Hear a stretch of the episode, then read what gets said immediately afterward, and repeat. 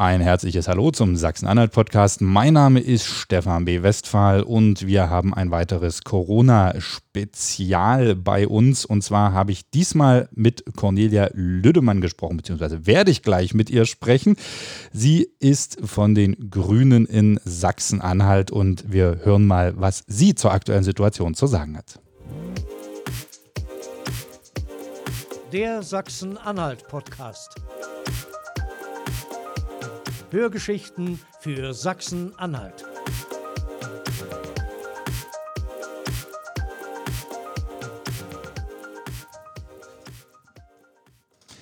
Und somit ein herzliches Hallo an die Fraktionsvorsitzende. Hallo, ich grüße Sie.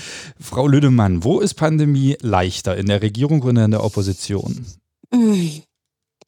Ich, ich kann das gar nicht so, so beurteilen. Also ich glaube, jeder, der in diesem Land Politiker ist, hat eine Verantwortung. Es ist jetzt schwerer, weil ich jetzt wirklich von der Außenlinie, wenn man mal im sportlichen Bild bleibt, sozusagen Dinge hineinrufen kann, aber die Regierung ja immer meint, sie weiß alles besser und nur Kraft ihrer eigenen Wassersuppe agiert. Und das finde ich schwierig.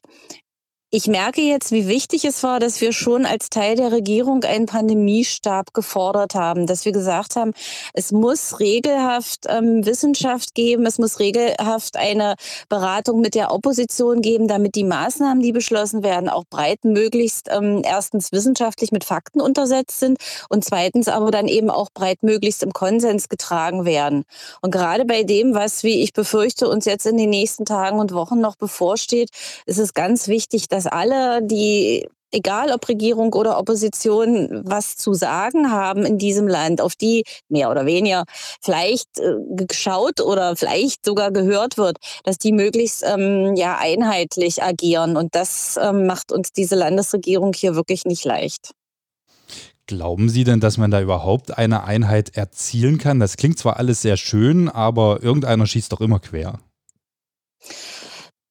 Wahrscheinlich, wahrscheinlich ist das so, aber ich sag mal, wenn man sich wirklich jetzt, ähm, so wie uns das äh, vorschwebt und so wie wir das ja auch in der letzten Legislatur als Grüne schon vorgeschlagen haben, ein Fachbeirat, ein Pandemierat, wie auch immer das dann heißt, mit äh, Wissenschaftlern besetzt hat und die Dinge vorschlagen, ich glaube, dann hat man ähm, die größere Chance, sich auf Dinge zu einigen, als wenn es immer aus einer politischen Farbe kommt. Also wenn jetzt die SPD was vorschlägt oder der Ministerpräsident was vorschlägt.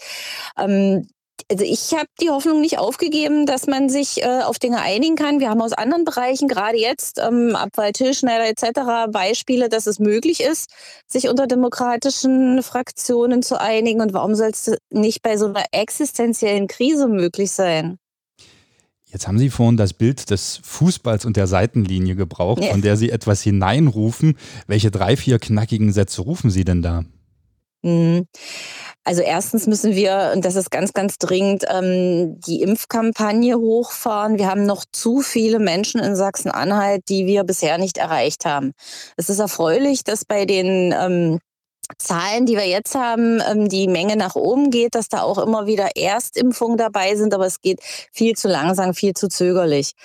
Und da kann man alles Mögliche machen. Da kann man in ihren Podcast gehen, da kann man Radiowerbung schalten, da kann man ähm, auf Instagram und auf Facebook was machen. Da muss man sozusagen in allen Kanälen alle Bälle aufs Feld, die man hat und versuchen, die Menschen dort abzuholen, wo sie gerade sind. Das ist ganz wichtig. Wir müssen mit den Impfzahlen nach oben kommen. Dazu müssen wir die Kommunen bei der Einrichtung von Impfzentren unterstützen. Also ich persönlich finde es nicht gut, wenn ich ähm, gerade vorhin bin ich an so einer Schlange vorbeigefahren, wenn ich sehe, dass da ich weiß es gar nicht, vielleicht waren das so 200 Leute draußen stehen. Heute ist das Wetter ganz gut, es ist aber ein eisiger Wind. Alte Menschen, Menschen mit Rollatoren, das kann doch nicht, das darf doch nicht, nicht ähm, State of the Art sein. Also das können wir besser in Sachsen-Anhalt. Das muss die Landesregierung organisieren. Also Impfkampagne und die praktische Durchführung von Impfungen unterstützen und auch die Kinderimpfung vorbereiten. Das wird ja jetzt ab Dezember möglich sein. Ich kenne viele Eltern, die ihre Kinder impfen lassen wollen. Und da muss man sozusagen jetzt schon gucken, wo kann ich das in welcher Stelle machen. Und die dritte Sache ist, dass wir tatsächlich ähm, immer mit den Maßnahmen was heißt wir, also diese Landesregierung jetzt immer mit den Maßnahmen, die sie vorschlägt, hinterherhinkt. Wir sind jetzt in einem wirklich dramatischen Pandemiegeschehen und da ist es wichtig, dass wir in Innenräumen mindestens 2G plus haben.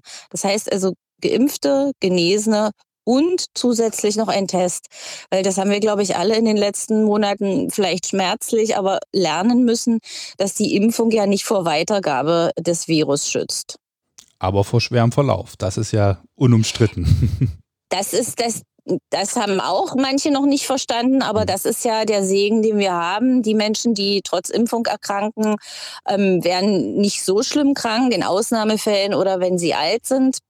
Das ist absolut richtig und deswegen ist es ja auch so wichtig, dass wir die Impfquote erhöhen. Können Sie denn nachvollziehen, wenn Geimpfte sagen, ich bin geimpft, selbst wenn ich mich jetzt anstecke, ähm, wird es bei mir mit aller Wahrscheinlichkeit nach ein milder Verlauf werden oder zumindest die Chance auf eine mhm. Intensivstation ist nicht so groß. Äh, die anderen hätten sich auch impfen lassen können, deshalb lasse ich mich nicht testen. Ähm, ich kann es nicht nachvollziehen. Also ich kann nachvollziehen, dass die Menschen sauer sind, weil sie sagen, ähm, uns wurde versprochen, wenn ich die Impfung habe und die zweite Impfung, vielleicht sogar die dritte Impfung, dann kann ich meine vollen Bürgerrechte wieder bekommen, dann ist alles so wie früher. Hier ist erneut Solidarität gefragt, um diejenigen zu schützen, die eben noch nicht geimpft sind und die sich auch noch nicht impfen lassen können. Wir haben ja exorbitant hohe ähm, ähm, äh, Krankheitszahlen bei Kindern. Das ist zum Beispiel eine Gruppe. Es gibt Menschen, die, die schwanger sind, die, die aus Krankheitsgründen sich nicht impfen lassen. Und dass die Weitergabe eben noch so hoch ist jetzt mit dieser Virusvariante, das war vielleicht vor Monaten auch noch nicht absehbar, aber hier ein bisschen Solidarität zu zeigen und zu sagen, Mensch, einmal ein Stäbchen in die Nase und gut ist und dann kann ich, kann ich irgendwie ins Kino, ins Theater, in, zum Handball oder was auch immer. Da müssen wir jetzt, glaube ich, noch die Zähne zusammenbeißen an der Stelle. Da könnte man stundenlang drüber diskutieren. E-, Eva von Angern von den Linken hat einen Impfbonus ins Spiel gebracht. Wären Sie da mit im Team?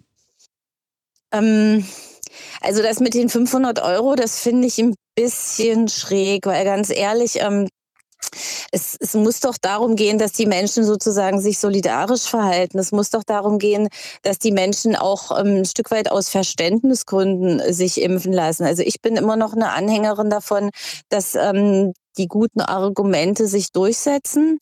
Ähm, mit Geld, ähm, davon halte ich nichts, dass man sagt, okay, ihr kriegt noch einen Kinogutschein dazu oder wenn er hier in der Schlange stehen müsste, kriegt er irgendwie einen Verzehrgutschein, dass er nachher irgendwo hingehen könnte oder sowas. Die, die berühmte da Bratwurst. Von mir aus auch die Bratwurst. Na klar, wenn man, also ich meine, wenn man sich das mal vorstellt, wenn sich jetzt alle, alle testen lassen müssen, steht man ein bisschen länger an, bevor man ins, ins Stadion geht. In der Zeit kann man da auch äh, noch andere Dinge abwickeln. Kann man irgendwie, also man muss da auch flexibler sein, ne? Also die, die Impfstände ähm, und die Impfstrecken, die sich in Einkaufszentren zum Beispiel, also mitten im Leben befinden, die laufen ja ganz gut. Und bei der Einrichtung von solchen Impfzentren, wie gesagt, ähm, sollte das Land auch dringend die Kommunen Kommunen unterstützen. Das halte ich für ganz wichtig. Aber ich muss auch sagen, wenn sich das nicht deutlich ändert mit der Impfquote, dann ähm, halte ich es auch für wirklich überlegenswert, ähm, tatsächlich auch eine Impfpflicht ins Spiel zu bringen. Aber ehrlich gesagt, nicht nur in Anführungsstrichen für medizinische Berufe, sondern dann sollte an der Stelle auch ähm, ähm, sozusagen gleiche Solidarität herrschen und dann würde ich alle Menschen darauf ansprechen. Lässt sich das mit den deutschen Gesetzmäßigkeiten aus Ihrer Sicht vereinbaren? Da scheiden sich ja aktuell auch die Geister. Hm, also ich weiß, aber nachdem, ich bin ja keine Juristin, nachdem so wie ich mich habe beraten lassen, was ich nachlesen konnte, sind wir ja wirklich in einer dramatischen Situation. Wir haben die Anzahl von Toten 100.000 überschritten. Wir haben alleine jetzt seit Montag ähm, über 100, ähm, die Meldung kam gerade im Radio, über 100 äh, Personen verlegen müssen, weil es keine Intensivbetten, keine freien Krankenhausbetten mehr gibt. Und das wird nicht besser in den nächsten Tagen. Tagen und Wochen. Und da gilt es dann abzuwägen, welches Rechtsgut ist höher, die Unverletzlichkeit oder insgesamt die, die Lage ähm, in Deutschland. Und ich halte das tatsächlich für zumutbar. Die Impfstoffe sind ja jetzt schon ähm, seit Monaten im Umlauf. Die sind, wenn man die ganze Welt zusammennimmt, also schon ähm, ja millionenfach durchgetestet. Und ich meine, dass man jetzt verantwortungsbewusst sagen kann, das ist zumutbar. Und ich will an der Stelle noch mal eins sagen, was immer verwechselt wird: Impfpflicht ist kein Impfzwang. Man Impfpflicht heißt, alle sollen sich impfen lassen. Wenn man das nicht tut, muss man vielleicht ein Bußgeld bezahlen oder so, aber es ist ja nicht so, dass jemand am Supermarkt steht und jedem einfach ungefragt eine Spritze reinrammt. Das wird es in Deutschland und darf es in Deutschland nicht geben. Also man wird dann nicht von der Polizei oder der Bundeswehr abgeholt in ein Impfzentrum Definitiv transportiert nicht. und also das, das erinnert ja wirklich an dunkelste Zeiten und das darf es nicht sein. Aber einfach sozusagen die Ansprache zu erhöhen, wenn es mit äh, dem reinen Argument nicht mehr funktioniert, halte ich angesichts der Gesamtlage, ich habe eine Freundin, die arbeitet auf der Intensivstation, ja, also wenn ich die Geschichten höre, also da schüttelt es mich wirklich auch, wenn ich jetzt nur dran denke. Und jeder hat ja jetzt die Möglichkeit, und ich sehe ja, dass in den Schlangen auch Menschen stehen, die sich jetzt die erste Impfung holen. Das, das finde ich gut, das finde ich klasse, das sollten viel, viel mehr sein. Wir müssen halt gucken, ne, das dauert ja immer, bis das dann auch wirklich wirkt, etc. Also das wird uns noch ähm, ein paar anstrengende Wochen und Monate bescheren, das Virus. Wenn jetzt tatsächlich so eine Art Impfpflicht in Deutschland kommt, vielleicht auch ein weiterer Lockdown, haben Sie da nicht auch Angst vor solchen Bildern wie aktuell in Österreich, den Niederlanden oder Belgien? Natürlich ähm, mache ich, mir, ich mir Sorgen, was das mit unserer Gesellschaft macht. Und äh, es ist ja jetzt schon zu spüren, dass ganz viel Aggressivität unter den Menschen ist. Und deswegen bin ich ja auch sehr dankbar für solche Möglichkeiten wie diesen Podcast hier. Ähm, nutze auch meine Social-Media-Profile, um aufzuklären, immer noch mal zu zeigen, ähm, was ist wirklich eine Impffolge, wie, wie funktioniert die Impfung, was hat man für Freiheiten dann ja doch durch die Impfung, all diese ganzen aufklärerischen Sachen, um dem sozusagen, soweit es irgendwie Möglichkeit äh, gibt, entgegen zu wirken. Ist das vielleicht so das ja, kleine bisschen Hoffnung, was man ja immer hat? Denn gefühlt hat sich doch jeder schon entschieden und bewegt sich auch aus seiner Bubble nicht mehr raus. Ganz egal, ob jetzt äh, Impfbefürworter oder Impfgegner. Das mag sein, aber ich wiederhole jetzt nochmal, also viele Menschen, die, die noch vor sechs Wochen gesagt haben, ah, geh mir weg, also ich bin da entschieden, die jetzt nochmal drüber nachdenken, wenn sie tatsächlich auch Einschränkungen durch 2G ähm, dann im persönlichen Leben erfahren. Also ich glaube, in der Demokratie darf man genau diese Hoffnung nicht aufgeben. Und das ist ja das, was ich der Landesregierung vorwerfe, dass sie zu wenig tut, um direkt in Kontakt mit den Menschen zu treten, um sie wirklich zu überzeugen. Das, das, die gesamte Landesregierung sollte auf allen Kanälen, ob das die klassischen Medien, die neuen Medien, die sogenannten neuen Medien oder was auch immer sind, die müssten jeden Tag mindestens einmal diese Botschaft senden. Brauchen wir denn einen neuen Lockdown? Also ich finde, Lockdown ist, ist, ist, ist schwierig. Erstens hatten wir in Deutschland noch gar keinen tatsächlichen Lockdown. Also wenn man sich mit Italienern oder Spanien unterhält oder Franzosen, dann weiß man, was ein Lockdown ist. Ich glaube, dass es ähm, im Moment ganz, ganz wichtig ist, dass wir die Maßnahmen, die wir haben, ähm, verstärken. Also 2G plus, geimpft, genesen, und äh, auch noch der Test und dass die auch kontrolliert werden. Und da müssen im Zweifel auch Landesbedienstete abgestellt werden, dass wirklich geguckt wird, dass im Restaurant eben der Impfnachweis nicht bloß einfach mal so, ah, da ist ein QR-Code, sondern dass der wirklich ähm, abgescannt wird, dass verglichen wird, dass diese Person, also mit, mit dem Ausweis etc., dass das auch wirklich diese Person ist. Einige wenige machen das, manche sind da ein bisschen lockerer in, in der ähm, Überprüfung. Das können wir uns nicht mehr leisten. Das muss besser werden. Ich wurde gestern übrigens, wurde das aller, allererste Mal, seit äh, ich diesen Code seit hm. dem Sommer auf dem Handy ha. habe, wurde der das allererste Mal abgescannt. Ansonsten Echt? immer nur geguckt, ja. Sehen Sie? Also das, das ist doch nicht richtig, ne? Also, also das muss man doch tatsächlich auch ernst nehmen und dann hat das auch eine, eine andere Ausstrahlung, ne? Also dann nehmen die Menschen das vielleicht auch ernster. Ganz andere Frage, die mir so durch den Kopf geht. In Berlin wird Ihre Partei bald mit in der Regierung sitzen. Also der Wechsel ist ja abzusehen. In Sachsen-Anhalt hm. sind Sie in der Opposition. Kommen Sie da manchmal vielleicht auch in eine Zwickmühle, gerade was solche kritischen Begleitungen von solchen Themen betrifft? Ähm, na, das kann, das kann natürlich passieren, dass äh, aus Berlin, sage ich mal, irgendwelche Vorgaben kommen oder dass da Beschlüsse gefasst werden, die hier möglicherweise nicht ganz zum Land passen. Aber ähm, ich kann allen im Land versprechen, also wir sind in sehr, sehr engen Kontakt äh, mit unseren Grünen in Berlin und haben uns ja auch im Koalitionsvertrag schon eingebracht. Und gerade solche Themen, die ja wirklich die Menschen hier auch zu Recht beschäftigen, Kohleausstieg, ne? wenn der vorgezogen werden soll, was passiert dann jetzt mit den Fördermitteln, die uns ja über über eine zeitliche Streckung zugesagt werden. Was passiert dann tatsächlich hier mit den Arbeitsplätzen? Kann das funktionieren?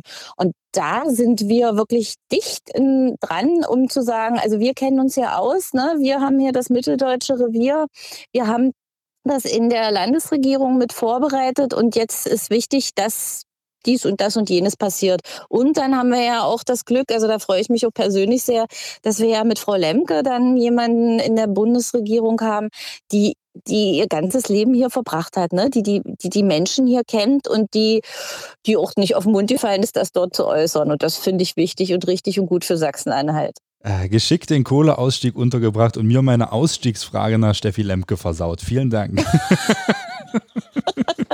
das tut mir jetzt aber leid. Sie, Sie, waren ja mal Ihre Büroleiterin, ne? Ja, das, oh, das ich habe gerade jetzt überlegt, es kamen so viele Anrufe, das ist alles schon eine ganze Weile her. Aber ja, das, ähm, ja, ja, das ist äh, fast 20, über, über 20 Jahre her. Aber okay, ja. Okay, vielleicht unterhalten wir uns ja zum Kohleausstieg nochmal in, in einer gesonderten Folge. Vielen Dank erstmal für dieses kurze Statement zu Corona. Dann wünsche ich Ihnen ja eine trotzdem besinnliche Adventszeit und klopfe mal auf Holz, dass alles gut wird. Ich wünsche Ihnen auch alles Gute, bleiben Sie gesund und gerne bis zum nächsten Mal. Ciao. Ciao. Sie hörten den Sachsen-Anhalt-Podcast. Hörgeschichten für Sachsen-Anhalt.